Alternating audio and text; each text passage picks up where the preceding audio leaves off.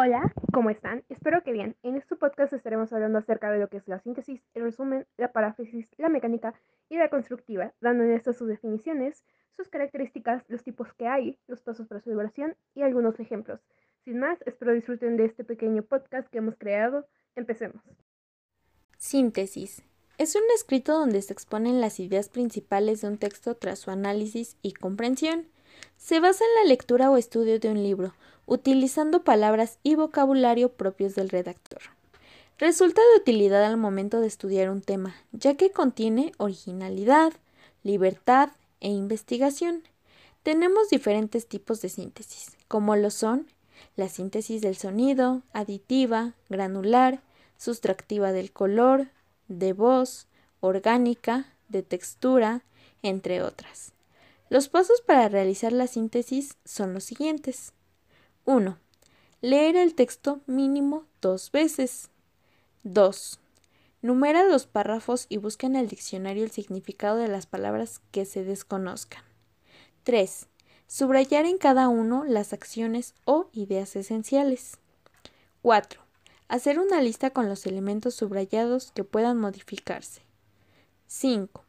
Redactar los párrafos necesarios con las ideas principales, utilizando elementos de enlace y puntuación adecuada. Cuando resulte conveniente, se puede usar palabras que no estén en el texto original. A continuación, un ejemplo. El texto fuente es el cuidado sobre el agua. Su síntesis podría ser a pesar de la enorme abundancia de agua en la Tierra, no se trata de un recurso inacable. Realmente el porcentaje que se pueda consumir y utilizar con libertad es muy pequeño, y por eso es necesario cuidarla. Las características del resumen se deben reflejar de forma correcta el manuscrito. No emite juicios valorativos, solo debe informar. Debe ser coherente y legible. Los tipos de resumen son la enumeración de tópicos fundamentales, ideas centrales, cuadro sinóptico, esquema, buscando las interrogativas, qué, cómo, quién, cuándo, entre otras. Sus pasos para su elaboración es leer el texto al menos dos veces y buscar en el diccionario el significado de las palabras desconocidas. Numerar los párrafos, subrayar palabras e ideas esenciales o las que contesten a las interrogantes, qué, quién, cómo, etc. Hacer una lista con los subrayados. Redactar en párrafos las ideas principales, unidas con el nexo adecuado y la puntuación que dé coherencia al escrito. Recuerda que debes respetar las palabras del autor. Un ejemplo de un resumen, escogimos la obra de Miguel Cervantes, Don Quijote de la Mancha. Don Quijote de la Mancha es una de las novelas más reconocidas en la narrativa española, siendo un trabajo de Miguel Cervantes. La novela narra la historia de un hidalgo apasionado por los relatos de la caballería, Alonso Quijano. Su obsesión por estas obras ocasiona que pierda la cordura y comience a creerse un caballero, haciéndose llamar Don Quijote de la Mancha. Así sale en busca de aventuras en compañía de su ayudante y escudero Sancho Panza. Juntos recorren la tierra de la Mancha. Aragón y Cataluña haciendo frente tanto a villanos reales como imaginarios. Los pasos para la, paráfrasis son Lee el texto original para introducirte en el tema. Identifica la idea principal y las ideas secundarias del texto. Reemplaza las palabras e ideas por otras, asignando tu propia redacción. Y lee la paráfrasis para compararla con el texto original.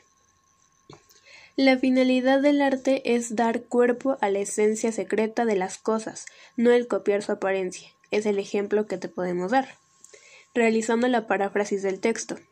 Según Aristóteles, el arte tiene la misión de encarnar la esencia oculta de la realidad, en vez de simplemente copiar su apariencia.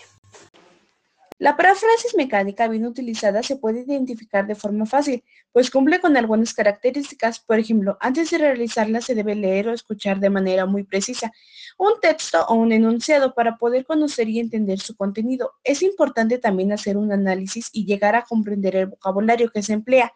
Cuando se habla de la paráfrasis mecánica en un texto, es necesario analizar la estructura sintáctica empleada en la elaboración de las oraciones. Por ejemplo, no todo lo que brilla es oro. Es decir, si algo resplandece, no necesariamente se trata de oro.